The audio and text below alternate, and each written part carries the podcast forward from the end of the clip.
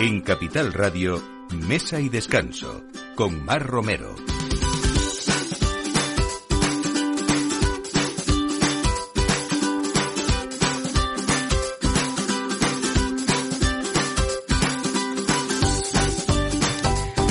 Buenos días, hoy domingo 11 de junio y ya saben, esta es la hora del aperitivo, justo que nos autoinvitamos a su mesa para celebrar un programa más de mesa y descanso en Capital Radio y traer a su mesa también pues esos buenos productos, esos buenos vinos, esos viajes que hacemos con ustedes a través del vino. Hoy además vamos a hablar también de Acevin y de las rutas del vino y sobre todo ese título que se ha creado que es la ciudad española del vino también que potencia esa cultura en en, los territorios vitivinícolas de nuestro país y también se suma a otras cosas que se han llevado a cabo, como la marca Rutas del Vino de España, que realmente se ha convertido en ese referente del enoturismo de calidad.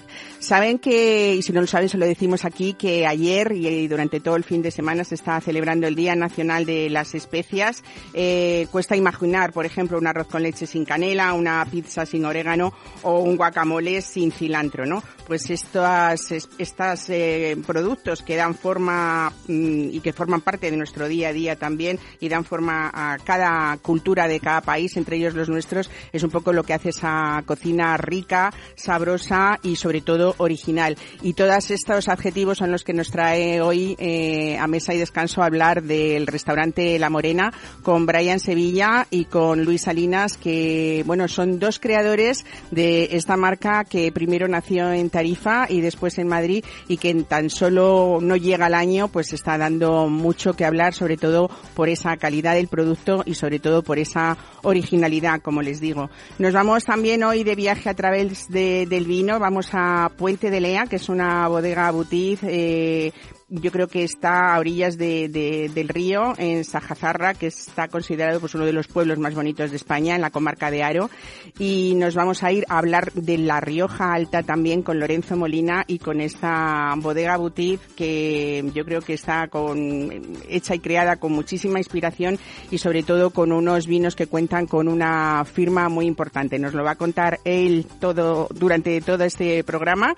Y también vamos a hablar de un libro, porque como no, también de libro, de gastronomía, pero en este caso de vino. Vamos a hablar hoy con la reconocida sumiller barcelonesa Merisel Falgueras, que nos va a enseñar eh, cómo ha escrito este libro con el título Cátame, Wines and the City. Es un libro que recupera, bueno, pues no solamente el buen vino, eh, sino también esos matices de los claros oscuros de los vinos, pero por supuesto de la, de la, de la vida misma, ¿no? Así que nos vamos a ir con una de las, eh, yo creo, personas que más más conocen este mundo porque ya es quinta generación de la boutique de vino del Celler de Gelida en el barrio de San de Barcelona.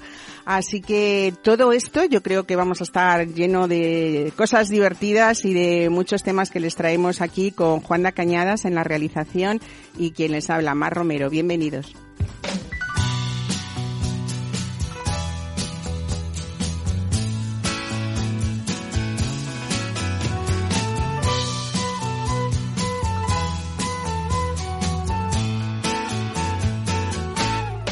Got on board a westbound 747. Didn't think before deciding what to do.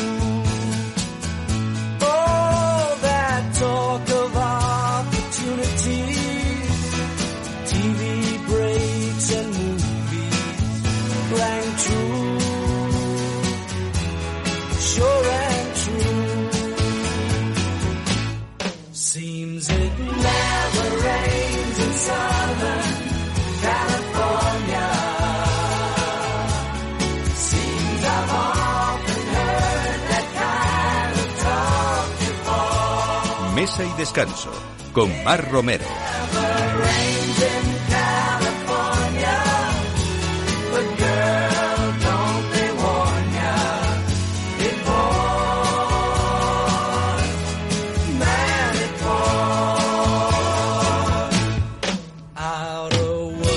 Bueno, pues sazonar nuestros platos es una de las cosas, eh, quizá nos parezca fácil, pero también a veces más difíciles en la cocina y sobre todo buscamos que nuestras eh, recetas sean ricas, sabrosas y en este tiempo que nos viene ahora, pues si no engordan mucho mejor. Así que eh, las especias son lo ideal porque realmente es, es lo que hacen, ¿no? Eh, realmente hoy y ayer, eh, 10 y 11 de junio, lo que se reconoce con este Día Internacional de, de las Especias es esa diversidad y sobre todo la calidad que ofrece el uso de ellas, de especias y de hierbas también, tanto frescas como secas en la cocina. Si hay alguien de los que yo conozco y sabe mucho de esto es Brian Sevilla. Buenos días, Brian. Buenos días, Mar, ¿cómo y estamos? buenos días, Luis Salinas, a Hola, los dos, ¿qué tal, ¿no? Mar? Bueno, artífices de esta obra, podríamos decir, gastronómica, que es el restaurante La Morena en Madrid, primero en Tarifa también, y vayan por delante esas felicidades, ¿no? De, de algo que habéis hecho, supongo que con mucho trabajo y mucho esfuerzo, pero que realmente yo creo que está siendo muy gratificante porque en pocos meses en Madrid todo el mundo habla de La Morena, ¿no? Esa es la sensación, por lo menos. Bueno, ojalá fuera así. Imagino que una parte pequeñita, por lo menos, sí habla de nosotros. Sí, bueno, buen reconocimiento también por parte, supongo, de esa crítica especializada eh, y además lo mejor de todo, supongo que son vuestros clientes que son los que repiten. Al fin y al cabo, no, esto es lo que dice mucho de cuando una cocina está rica. Está rica. Es. Bueno, pues eh, vamos a hablar de esa carta, ¿eh? Eh, Brian, que habéis creado este equipo, pues llena también de tentaciones sabrosas, originales. Habéis hecho ya varios, va- bueno, varios cambios, sobre todo primero hubo una cocina de invierno, una de, de- de primavera. Estáis casi ya terminando esa cocina de verano en la que se van cambiando recetas. Algunas inevitablemente no se han podido quitar de la carta porque se han hecho ya sin cumplir el año la morena, se han hecho fijos, ¿no? O, de, Y o no- fieles y no se- tenéis. y no se quitarán, de hecho, eh, son, son unos platos que, como llamamos nosotros, platos de estrellas.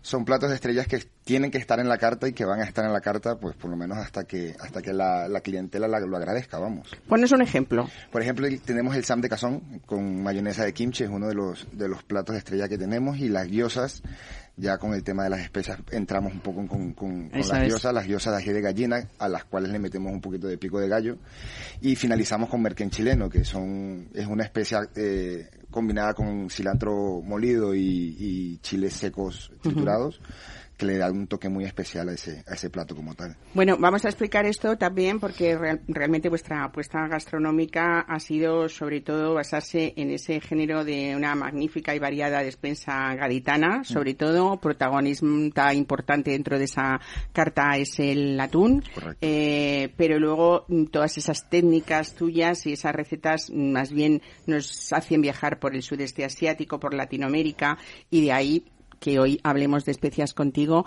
porque hay algunas pues mm, que se han ido haciendo más familiares, si cabe, ¿no? En los últimos años para el público español, pero hay otras que realmente no teníamos eh, muchos ni, ni, idea, ¿no?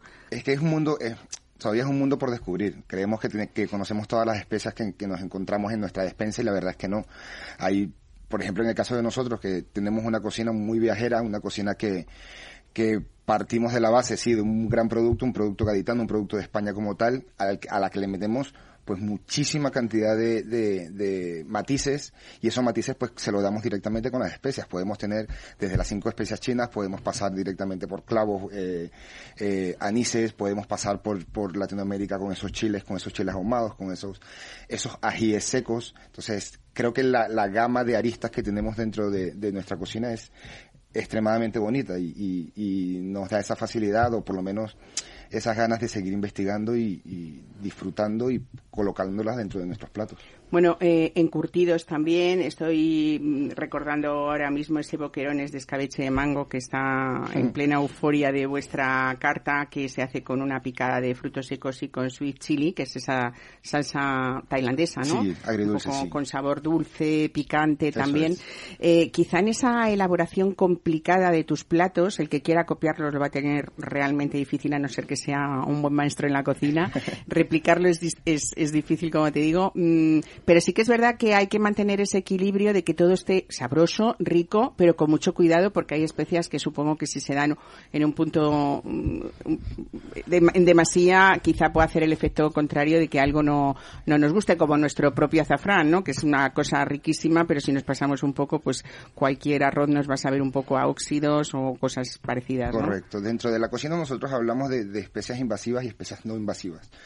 Cuando estás haciendo un plato tienes que tocar tantos palos, cuando metes muchas especies, cuando mezclas tantas cosas, tienes que, tienes que tocar muchos palos, no te puedes ir de acidez, no te puedes ir de picante, no te puedes ir de, de dulzor, entonces tienes que intentar equilibrar todo el plato para que sea lo más armonioso posible. No es tan fácil como la gente lo piensa, la verdad es que no, pero para todo aquel que le pueda gustar ese- esos toquecitos que le damos nosotros en nuestra cocina, pues bueno, lo tiene. ¿Y la mezcla? ¿Hay muchos platos o elaboraciones tuyas en las que se mezclan varias especias diferentes? Sí, por ejemplo, tenemos la costilla, mm, la costilla con, con, con laca de, cinco, de siete especias, perdón.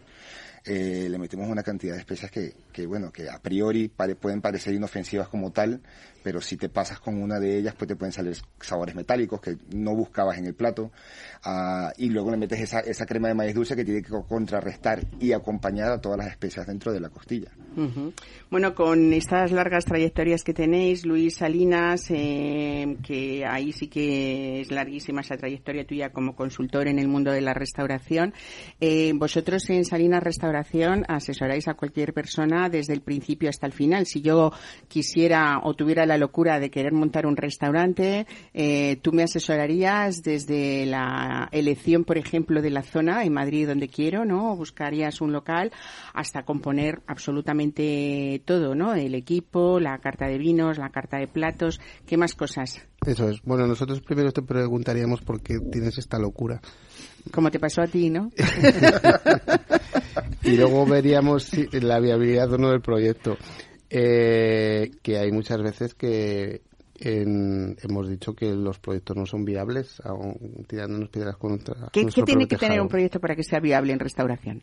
Bueno, yo siempre digo una cosa. Yo digo que los proyectos tienen que tener alma.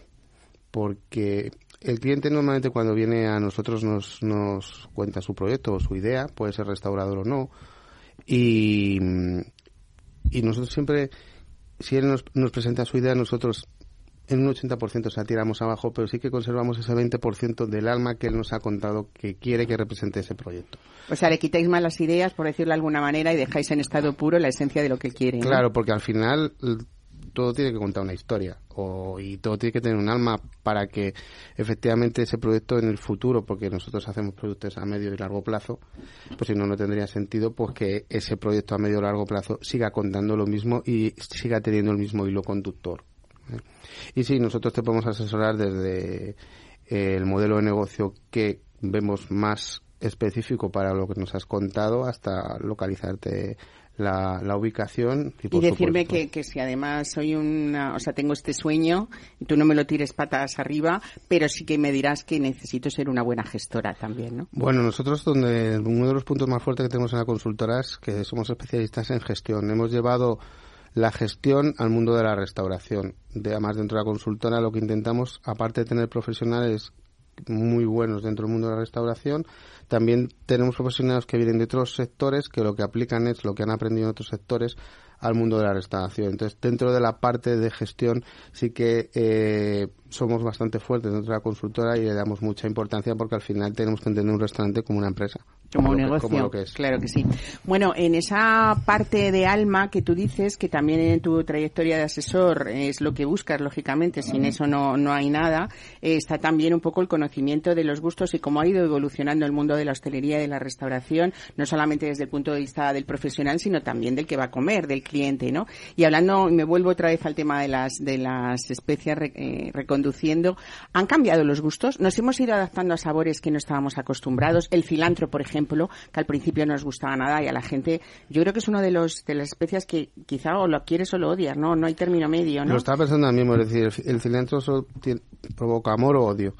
Eh, pero sí que es verdad que, bueno, al final con, con eh, en esta época hemos tenido la posibilidad de viajar mucho más, hemos encontrado otras cocinas y nos las hemos encontrado tanto en Europa como cuando hemos viajado a, Latinoamérica, pues eh, esos sabores los hemos ido incorporando los hemos ido aceptando. Y sí que es verdad que muchísimos de ellos eh, la gente los ha aceptado muy bien y incluso sabores que pueden ser un poco más agresivos también se, se han aceptado. Y los, picantes incluso, sí, ¿no? sí, sí, hemos pues, subido el nivel de, Date cuenta el, de aceptación el de número de, de- de restaurantes mexicanos que, que, que se están abriendo y nosotros hemos abierto hace poco uno con un cliente y la gente el propio cliente nos ha dicho por favor bajar un poco el nivel de picante de este plato o de este plato luego la gente nos está pidiendo Más un, un poquito más de rock and roll en, en algunos platos o sea que es curioso También un poco depende de- de- del, del tipo de plato que sea, ¿no? Eh, en general, por ejemplo, los españoles que no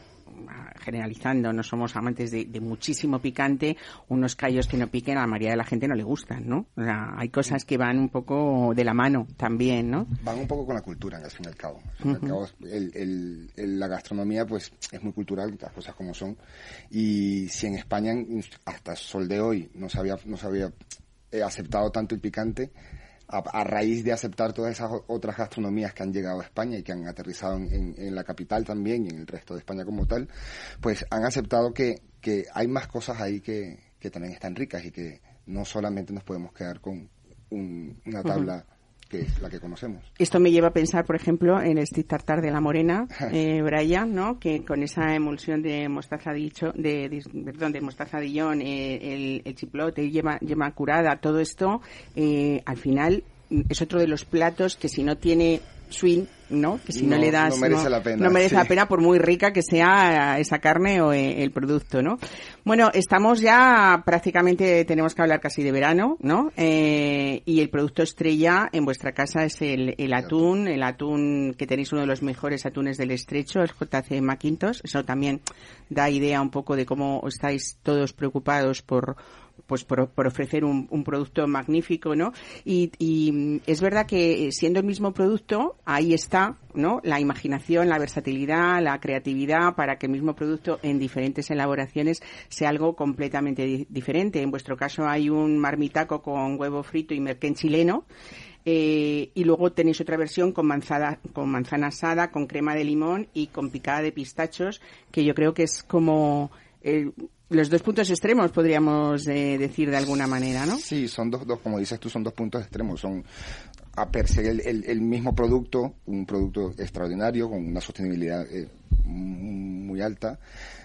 Tienes dos elaboraciones en que no, no tienen punto de comparación. O sea, tienes un marmitaco que tiene ese toquecito picante, te vas al, al, al atún con manzana asada que no tiene nada que ver, es mucho más fresco, mucho más agra- agradable en boca en el sentido de decir, esto es verano aunque el marmitaco, aunque sea siempre, normalmente se suele utilizar, se suele comer en verano en, en- en todas las casas españolas, eh, es un plato un poco más contundente con respecto al de manzana. Siendo el mismo producto, siendo la misma manera de, elab- de elaborarlo, entre comillas, te da dos matices totalmente distintos.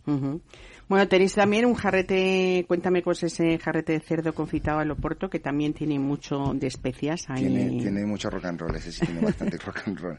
Pues lo que hacemos es, es- es cocer a baja temperatura un codillo en el que le, metemos una, una demi-glace de oporto y un poquito de yakiniku, que es un- una salsa japonesa.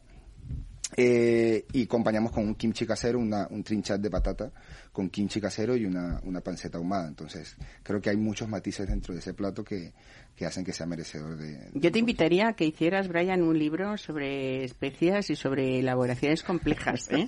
porque realmente es algo, pues eso, bastante sorprendente que además, Luis, en este caso habéis tenido que pensar, como siempre, en tus asesoramientos y aquí más que tú eres parte principal de la, de la Morena también, eh, el tema de, de, de los maridajes o de las armonías, ¿no? Hay una carta sensacional en la Morena que supera las doscientas y pico referencias, mucho espumoso y mucho generoso, lógicamente, que quizás sean unos grandes comodines de esta cocina tan compleja, pero quizá, no sé, te pregunto desde tu experiencia, ¿es una de las mm, cosas, el tema de la bodega, que eleva la nota de un restaurante que de primeras ya te gusta comer en él? Hombre, por supuesto, es decir, al final nosotros, bueno, primero tenemos en La Morena la suerte de tener un, un chef que es un amante de los vinos, con lo cual eso es una ayuda extraordinaria para poder marear los platos. Es decir, no hay vino que entre La Morena que no lo pruebe el equipo Y Brian, y ¿no? una vez que Brian piensa en los platos, eh, saber qué vinos podemos combinar con ese plato. Y, y luego al final nosotros intentamos que el vino sea un complemento. Es decir, nosotros somos o lo hacemos bien o entendemos que lo hacemos bien en cocina y lo que intentamos es acompañar con, con los vinos. Eh, hacemos una selección de vinos un poco más una parte clásica y una parte más innovadora e intentamos que sea un acompañamiento que vaya acorde con el ticket medio y con el precio de la carta donde te puedas tomar un vino por un precio muy adecuado eh, tengas una oferta bastante amplia para que puedas hacerlo y al final sea un acompañante de la comida que es lo que nosotros sabemos hacer.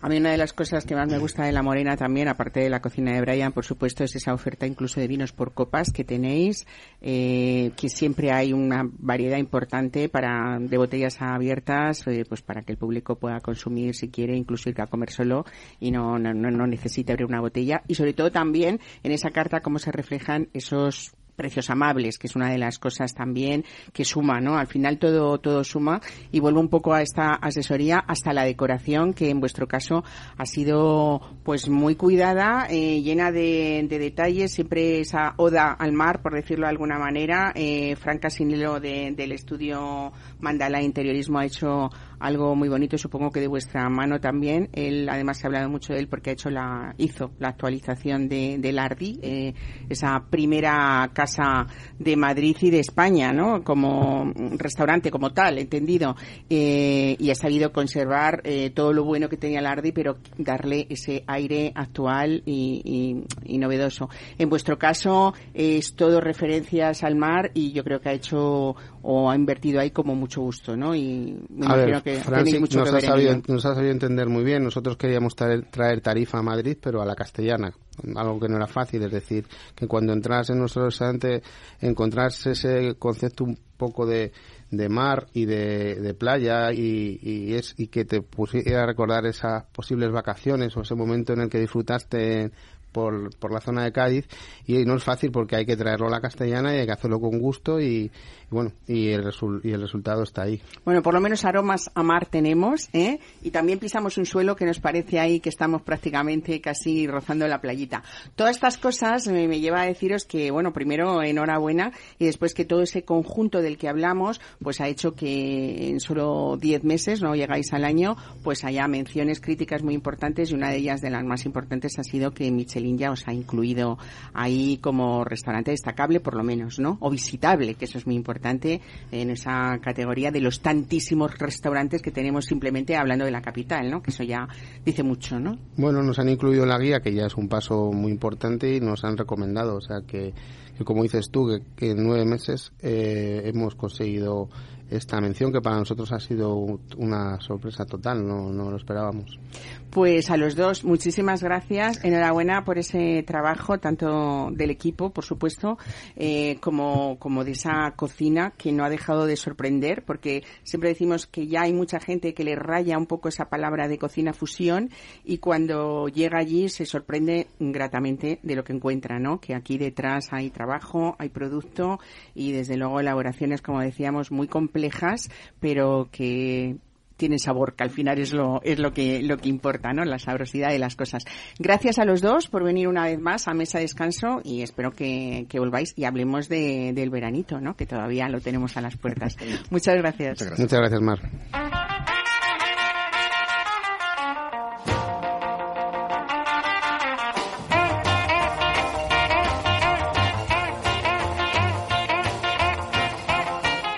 Mesa y Descanso, Capital Radio.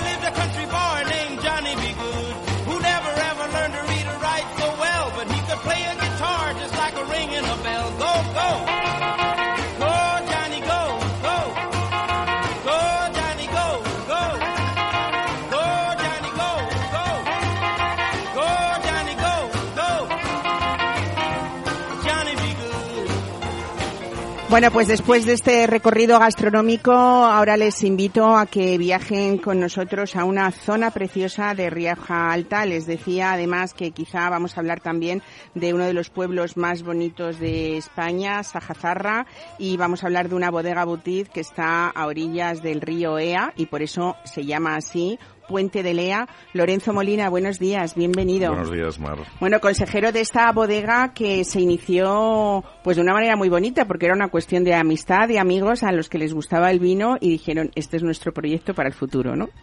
Sí, sí, realmente, bueno, no, no sé si fuimos muy racionales, pero es un proyecto muy bonito y, y lo que es muy, muy curioso, diría yo, a diferencia de otras bodegas, es que somos familia que no tenemos lazos de sangre. ¿Eh? Somos un grupo de amigos que nos conocemos hace muchísimos años y nos unía esta pasión y al final nos animamos a, a implicarnos más en el mundo del vino. sí. Bueno, eh, estamos en un lugar, como he dicho, precioso. Yo creo que es un entorno con una armonía bastante especial. Esos montes obarenes eh, son algo, bueno, pues eh, en Rioja Alta quizá la, la seña, ¿no? De, de identidad.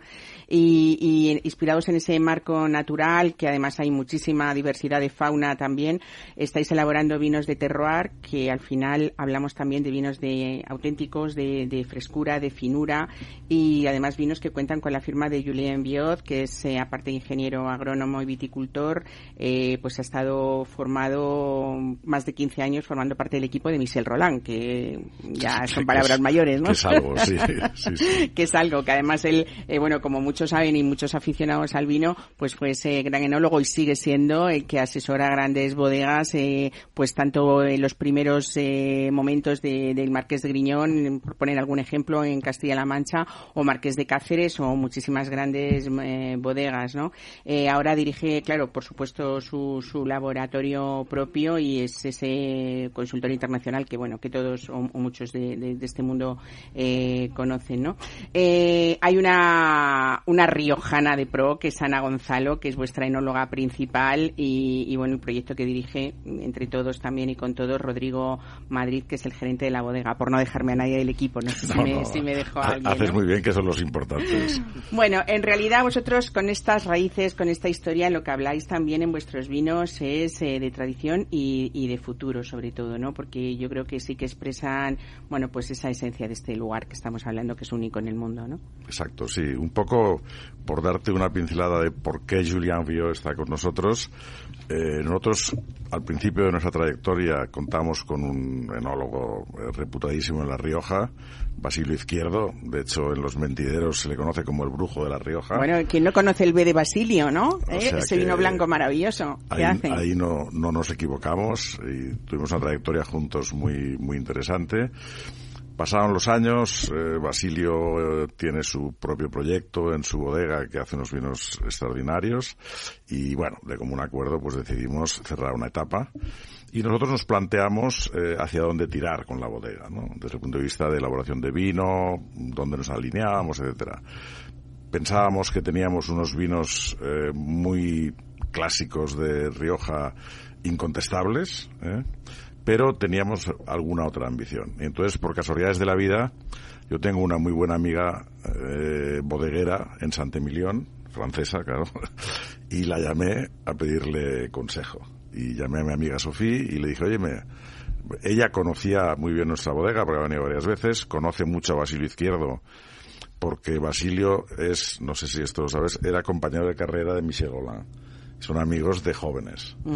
Y, y Michel Golan ha sido el enólogo de mi amiga durante muchos años. Entonces la llamé y dije, oye, Sofía, tú que nos conoces, que sabes esto, tal, tal, tal, tal, ¿qué harías? Y me dijo, mira, eh, yo te voy a recomendar que hables con Julien Viau, que es la mano derecha de Michel.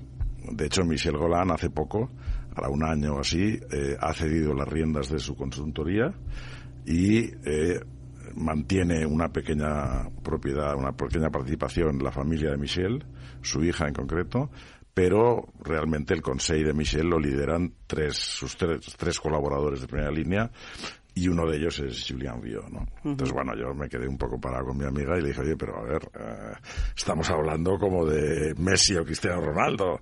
Nosotros somos una gente muy modesta. Y me dijo, oye, Julian es un tipo estupendo, llámale. Hablé con él.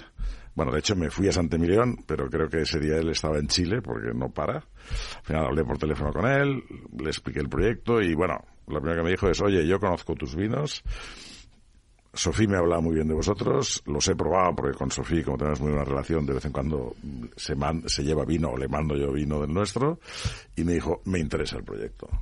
Bueno, total, que empezamos a trabajar juntos. Nos pilló el COVID por medio, como todo el mundo, que no fue muy agradable. Y bueno, y el hombre básicamente lo que nos dijo es, oye, yo, a mí me hace mucha ilusión trabajar en Rioja Alta, porque para un bordelés es, dijéramos, parte de nuestra historia.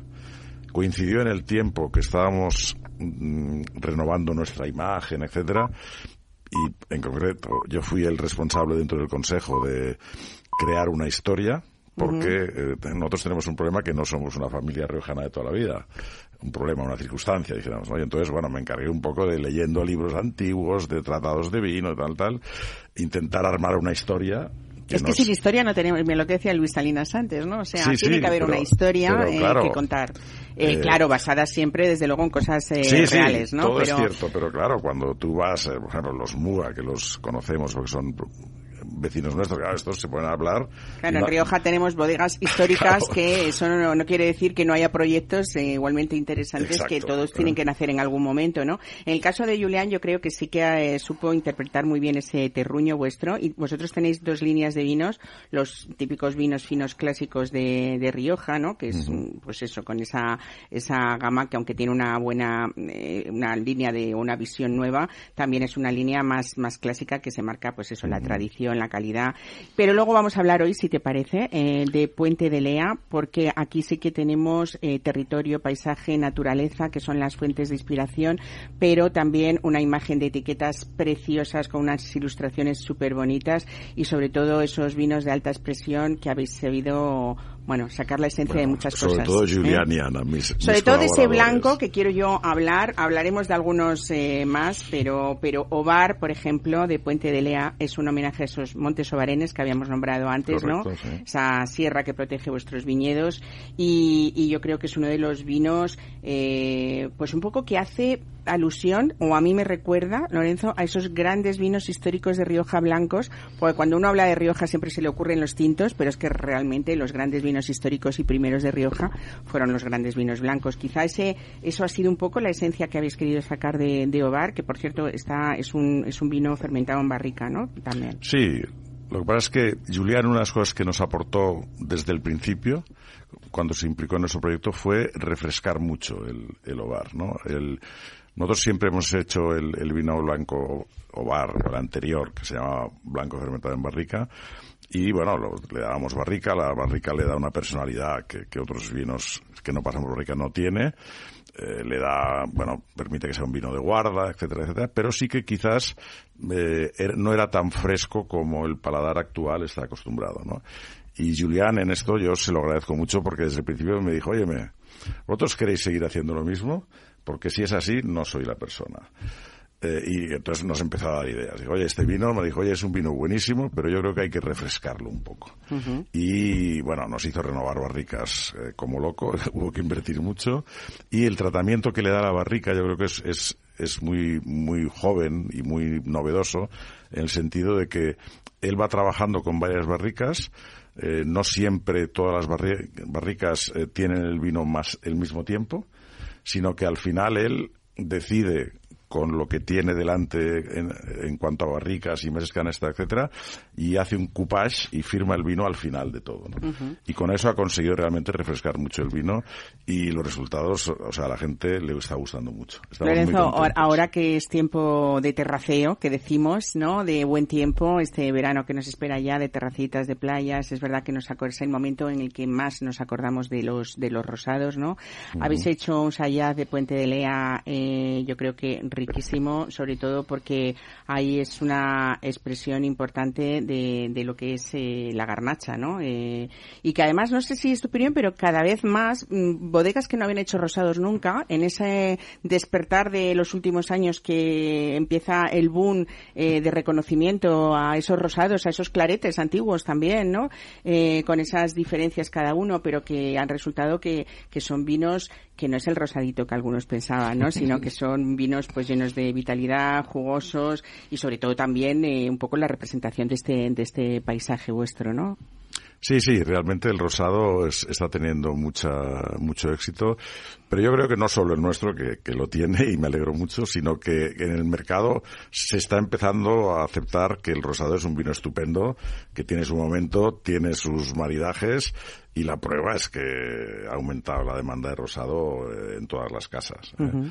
Y yo creo que es un gran vino, a mí me gusta mucho el rosado y, y se está acostumbrando. Antiguamente se decía que el rosado no era vino, eso yo lo he oído cuando era pequeño, ¿eh?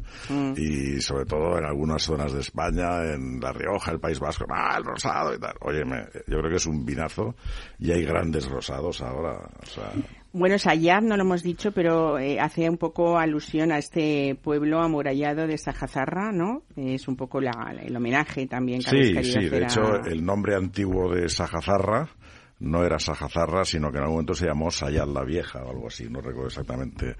Y entonces sí, eso cuando renovamos la imagen y buscamos los nombres, quisimos demostrar eh, nuestro arraigo en, la comarca, ¿no? Que es la Rioja Alta, que es un privilegio estar allí. Bueno, hay dos tintos del que los que tenemos que hablar. Ahí sí que está eh, cada uno en, eh, en su modelo, por decirlo de alguna manera. Son toda la imagen de ese tempranillo riojano, ¿no? Y sobre todo también esa esa personalidad que habéis querido darle a estos tintos que por un lado hacen homenaje a esos vinos clásicos y sin embargo hablamos de vinos frescos, apetecibles, ¿no? llenos de sabor, pero que nos invita a beber, que al final un poco que los tintos también son para el verano, ¿no, Lorenzo? Sí, sí, yo, yo soy un gran defensor de, de beber tinto en verano. Hombre, si- siempre que no lo sirvamos a temperatura ambiente, porque claro, eso es un mito de temperatura ambiente. Dígame usted cuál es el Que no ambiente, estemos en ¿no? Almería, ¿eh? Exactamente. ¿eh? Entonces nosotros yo creo que los nuestros vinos tintos estamos muy satisfechos.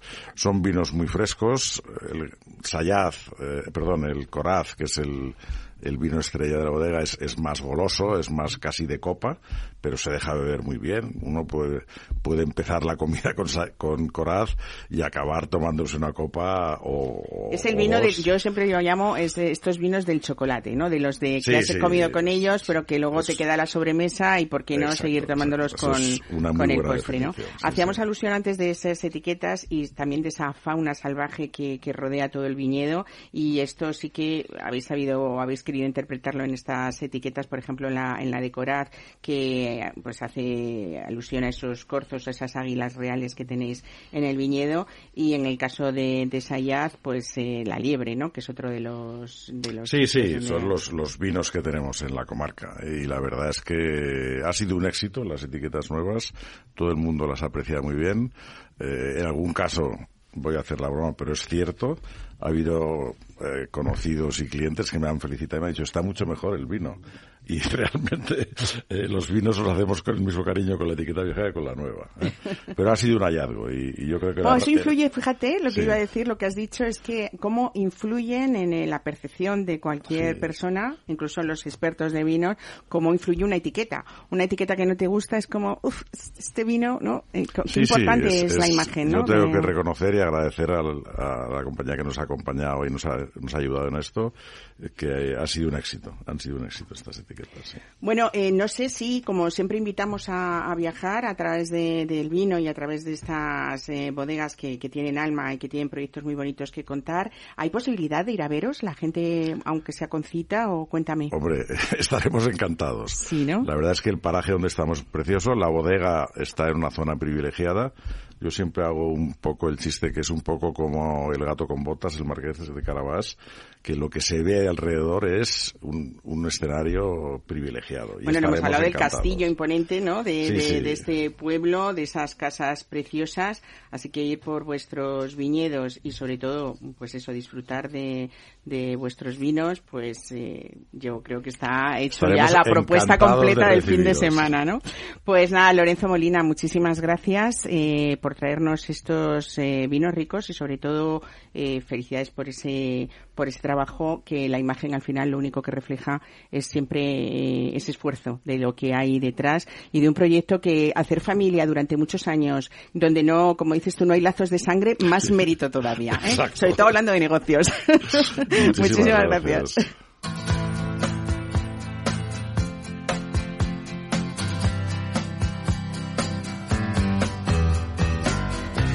Mesa y Descanso, Capital Radio.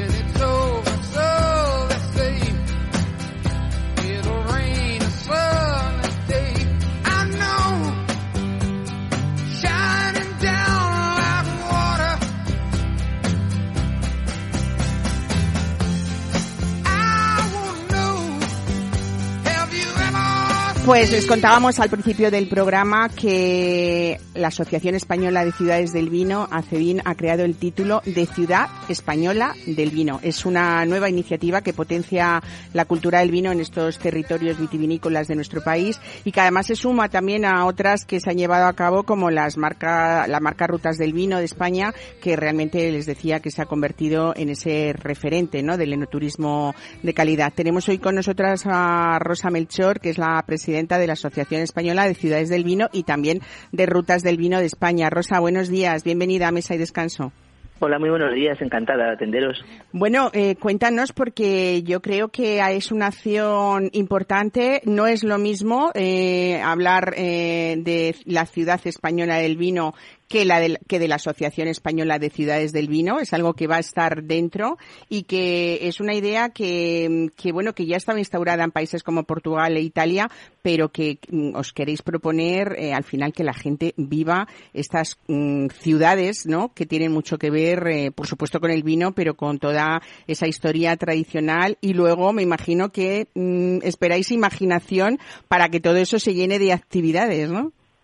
Así es, de hecho, el- la asociación ACEBIN nace hace ya prácticamente 30 años con la idea de consolidar no solo nuestra cultura del vino, sino de convertirnos en un motor de desarrollo para todos los territorios y asentar población y generar riqueza.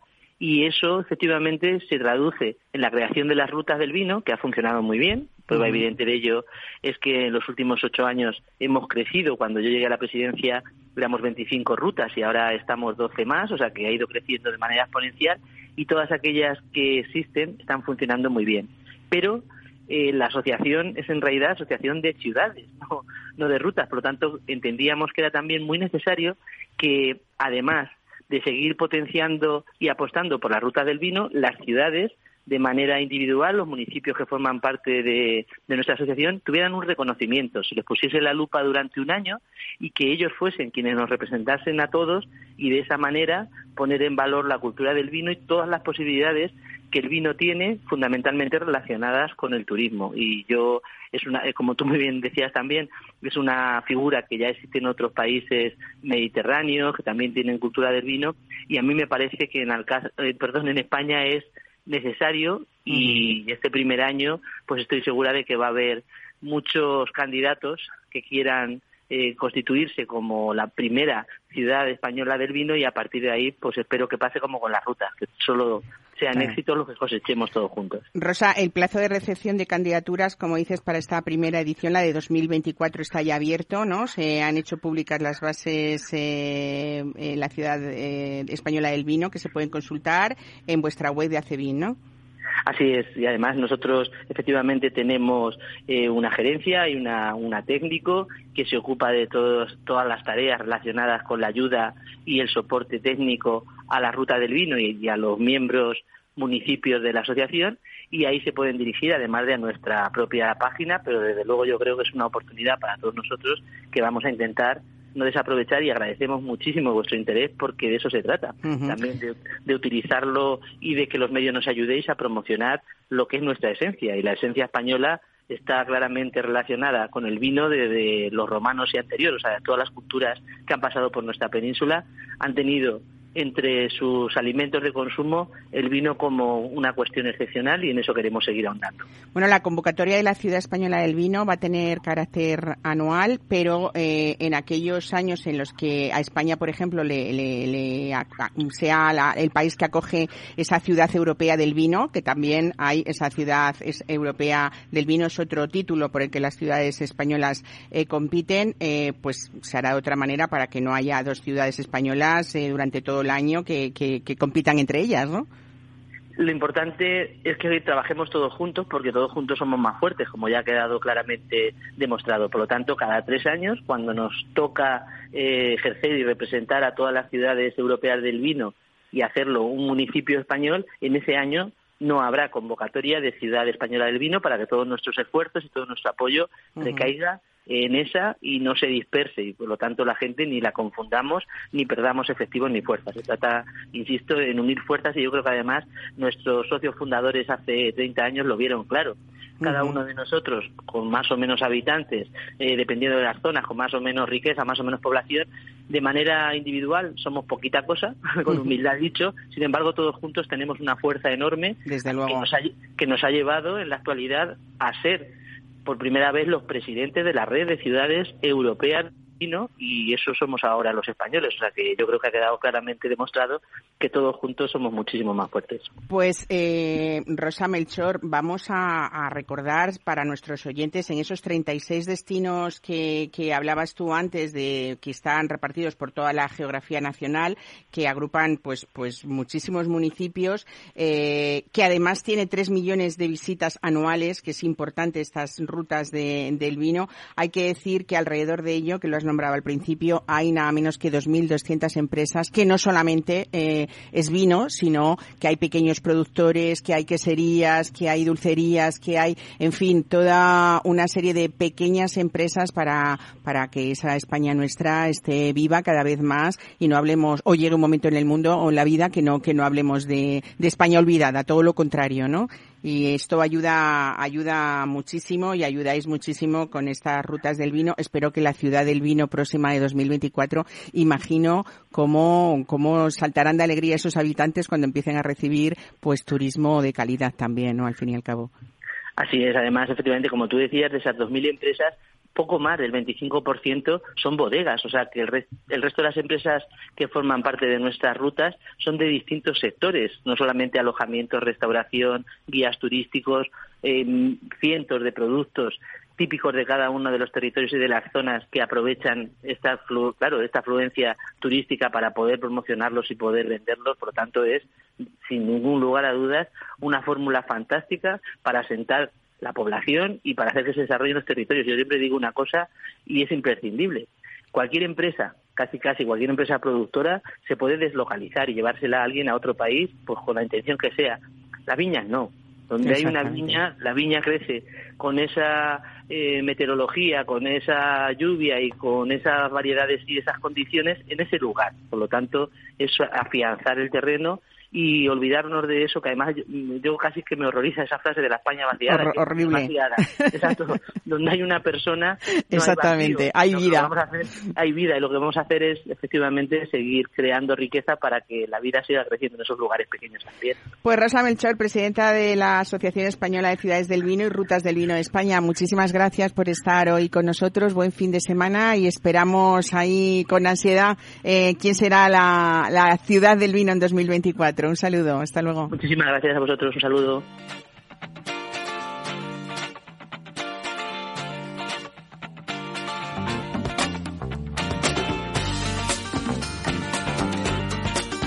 Mesa y descanso. Capital Radio.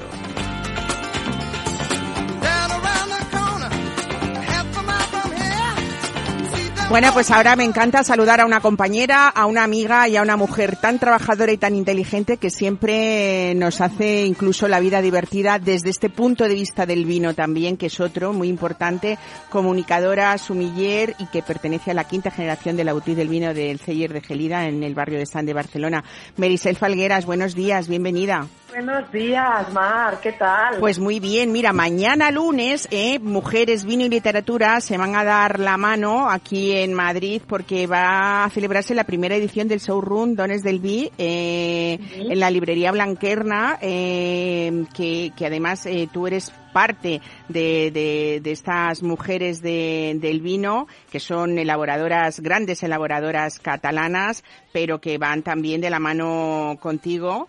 Y bueno, vamos a decirlo, estaban, vais a estar en la calle Alcalá, la librería Blanquerna, lo he dicho, en la calle Alcalá 44 para que la gente pueda disfrutar de esas grandes marcas, pero yo hoy quería que estuvieras en nuestro programa Mesa de Descanso porque también me- mañana en Madrid vas a presentar, aprovechando esta, este evento, tu libro, Cátame, Wines and the City. Eh, en la viña y en la vida mm, cultivas lo que siembras. Así resumes este libro, ¿no? Vamos a empezar por ahí. Sí, sí, sí, después de 20 años, ¿no? De difundir la cultura del vino y sobre todo de lo que pasa antes, ¿no? De que Creo que se nos ha a explicar los cotilleos de qué pasa una vez la abres, ¿no? ¿Qué, qué sentimientos se destapan cuando acabas ah, esa botella? Bueno, mm, hay mucho de glamour, de vitalidad en este libro y también un poco ante ese desenfado, eh, pues como quitarle mm, hierro a, a lo que es todo un recorrido de vida eh, tuyo en este caso, porque tú hablas o empiezas a hablar de esa Cataluña de la vanguardia gastronómica del año 2010, este es el escenario, eh, pero ahí empiezas a recuperar y a emprender un viaje emocionante que te trae hoy a hablar de de madurez y de que uno piensa, vamos a leer eh, un libro casi eh, recuperando ese universo del sexo, de, la serie de Sexo Nueva York, que era muy divertido, eh, pero también, como tú dices, la vida misma tiene sus claroscuros, igual que el buen vino, ¿no? De todas maneras, cualquiera de los vinos, que, o sea, de los libros, perdón, que has escrito, incluso en una época en la que recuerdo estabas embarazada y no se podía hablar de vino, nos proponías cosas para beber sanas, ¿no? Y también, ¿no? Sí, sí, sí, porque precisamente tengo mucho cerca de mí mucha gente que no puede beber, alcohol, ya sea por alcoholismo, por enfermedades o por embarazo, y también tenía ganas de, de, de demostrar que se pueden hacer maridajes y que se puede disfrutar la vida también sin alcohol, porque para mí un sommelier tiene que ser 360 grados y explicarlo todo, pero claro, me lo paso mejor hablando de vino y aquí en esta nota voy a hablar de cotilleos, de ese viaje iniciático que empieza en la Barcelona Gastronómica del 2010, cuando el Bulli aún estaba abierto, pero que pasa por Ibiza, por Toscana, por las pistas del Cava, por todos estos cotillos que yo creo que es un poco como tú decías, ¿no? El glamour del vino, que todo el mundo tiene ganas de saber qué hacemos en las catas, quién se lía con tal chef, y bueno, ya a mí los cotilleos me encantan que creo que se puede hablar con rigor del vino, pero con una sonrisa y que, bueno, mi, mi cosa pendiente en la vida era am, hacer una novela y he hecho una novela corta con ese prólogo de Josep Roca. Sí, eso es te iba a decir, que claro, ya esto es un lujo, ¿no? Eh, tener, eh, contar con el prólogo de, de Josep Roca, que, que dice además que, que me encanta esto que cuenta él, que dice que leer tu vino es, o sea, tu libro es como una sonrisa de Riesling que se apodera de nosotros en la lectura, ¿no? O sea, más bonito no se puede, no se puede definir. Bueno, Marisel, al final es una historia yo creo que exquisita, escrita por supuesto en primera persona y, y, y- y hacer incluso esos capítulos que el hilo conductor es el vino como protagonista, eh, creo que es algo pues muy divertido, pero detrás hay toda esa experiencia muy seria, no solamente de ser la quinta generación que has nacido entre botellas, entre grandes vinos, con tu padre y con tu madre, pero también ese trabajo detrás de gran comunicadora que eres. Eh, algún día me gustaría que vinieras al estudio para hablar de cómo la gente puede malinterpretar a una mujer guapa, eh, divertida, eh, elegante y, y faction, podríamos decir, y, quedarse solo con esa imagen cuando detrás hay muchos años de estudio y de profesionalidad, ¿no? Ya, pero Mar, ¿sabes lo guay? Que con las arrugas te empiezan a tomar en serio. Eso es lo más guay de envejecer. Yo era siempre de, de, de- Me tomaba aún más en serio mi trabajo, ¿no? Pero es verdad que ahora que voy a hacer 42, por fin a la gente y también el tema de Instagram, ¿no? De entender que, que yo estoy pro el vino, pro comunicarlo, mm, para, para cerrarlo, para que la gente se enamore de él, para que lo haga parte de su día a día y que para mí la comunicación de masas va por encima de la comunicación técnica y yo creo que el tema de las redes también me ha favorecido mucho porque la gente también ha entendido más mi trabajo de divulgación. Desde luego. Bueno, me encanta, sobre todo, después de leer ese libro, que además tiene una lectura, aparte de divertida, muy fácil, ¿no? Que esa sonrisa de la que cuenta José Roca es verdad que consigues arranca- arrancarla, no solamente por ese conocimiento y por esa erudición, sino también ese esparpajo al, contarlo, ¿no? Y, y- y me encanta esa comparación que haces eh, catando un vino y compararlo incluso con las personas, ¿no? No es lo mismo, dices, catar o, probar un chardonnay que un un cabernet sauvignon con un gran cru Class, ¿no? Eh, creo que, que, bueno, eso dice un poco de todas las personas que nos encontramos también a lo largo de nuestra vida y cómo las interpretamos dependiendo también, pues, de esa, de esa madurez que nos dan, Sí. que nos dan los años, Sí. ¿no? Muchas, muchas veces maridamos eh, los vinos no con la comida, sino con la personalidad de quien lo vamos a tomar, ¿no? Yo con mi abuela tal vino, con mi hermano un vino Parker. Y sí, y también cuento que yo pongo pimienta y sal a todo, y picante.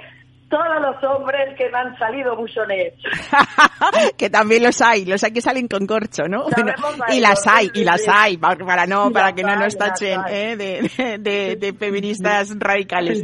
Bueno, eh, vuelvo a repetir un poco que mañana, lunes 12 de julio, vas a estar ahí con este quinto libro, además ya, a las 7 de la tarde en la calle Alcalá 44 y sobre todo que quien vaya a ver este divertido libro que detrás trae ese fondo de profesionalidad, pues van a poder ese- degustar esos vinos de estas elaboradoras catalanas. Eh, Sí, bueno, que Clos Galena del Priorat, está también Clos Figueras con Aranjos de Tincanan, que es mi socia, y que hemos llevado por primera vez Mujeres del Vino a Madrid. Ujú. Eh, en esta ocasión, ocho elaboradoras catalanas, que es un showroom que podéis venir, cataréis más de 40 vinos, es totalmente gratuito, y luego a las 7 Samantha Villar y Carlos Santos van a presentar, nada, un pitín mi libro, y así hacemos un todos juntos. Pues genial, pues aquí queda esa invitación para quienes quieran visibilizar este rol femenino que cada vez tiene pues mayor peso en las bodegas familiares, pero también en las grandes marcas. Ahí van a estar esas grandes enólogas y comunicadoras de- del vino catalán. Y Merisel Falgueras, que tenerte delante el que vaya vas a ver, bueno, pues eso, pues cómo hay que tomarse la vida a veces y sobre todo eh, también darle este punto de vista divertido y de ocio al vino que no y, y quitar etiquetas, ¿no? Que al fin y al cabo es lo que llevas haciendo muchos años y lo y lo llevas haciendo muy bien. Muchísimas gracias, por gracias. estar hoy con nosotros domingo y mañana seguro seguro que lo vas a pasar fenomenal en Madrid. Un abrazo grande. Gracias, un besito de tinta fina. Adiós. Chao.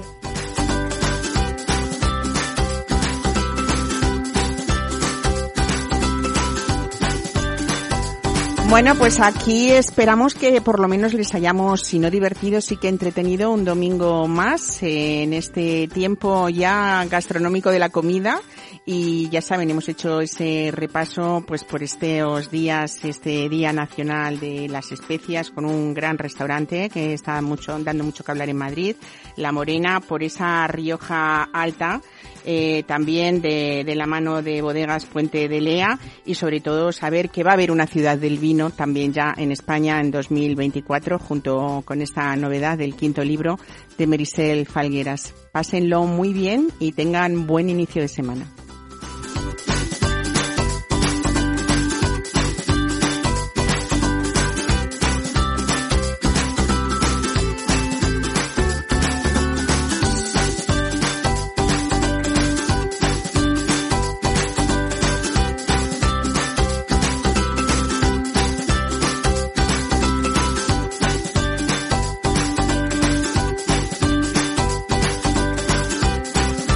Mesa y descanso con Mar Romero.